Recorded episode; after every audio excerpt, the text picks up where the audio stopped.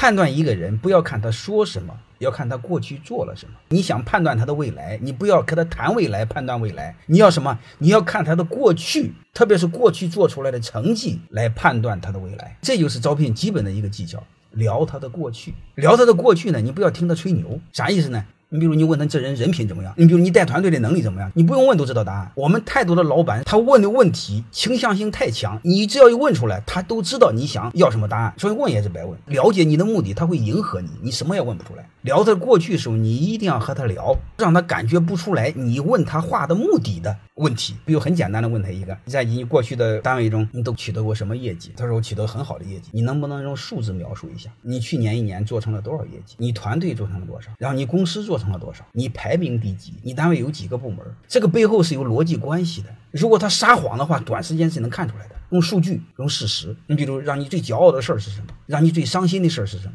让你最遗憾的事儿是什么？丰田那个管理，他有一句话：回到现场，一定能找到灵感。其实我们和人聊天也一样，你只要谈到具体事儿上，你马上就能找到感觉。谈不到具体事儿，你看你是空对空，空对空没有用的。你比如谈一个最骄傲的一个事儿，他马上这个事儿说的非常细，你再问他这个事儿牵涉谁？这个事儿做成没做成？说是的贡献是什么？这个通过这个事儿，你的教训是什么？你马上把他的价值观、各种认知啊、各种方面的为人处事的基本逻辑全部判断明白。你比如，你谈一个最遗憾的事儿是什么？这个事情搞砸了，搞砸是谁把他搞砸的？原因是什么？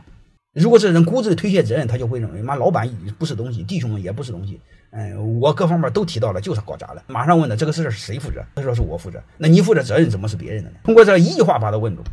你们真正有明白的话，你把他问毛。我以前做过人事经理，我通过这一般就是就把他问的发毛，就是恼火，有时候给我拍桌子。你们只要问到这种水平，你基本上把一个人了解透了。因为人在冲动的情况下，人在激动的情况下，暴露的都是原形。这时候你什么都了解了，就是回到他的场景，用他刚才的结论证明他是错的。这个时候你能看出他真正的内心，他的修养。如果他修养高的话，人品好的话，他承认。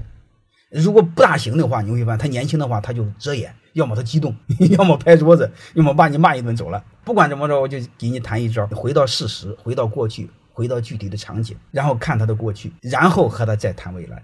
欢迎各位同学的收听，可以联系助理加入马老师学习交流群：幺八九六三四五八四八零。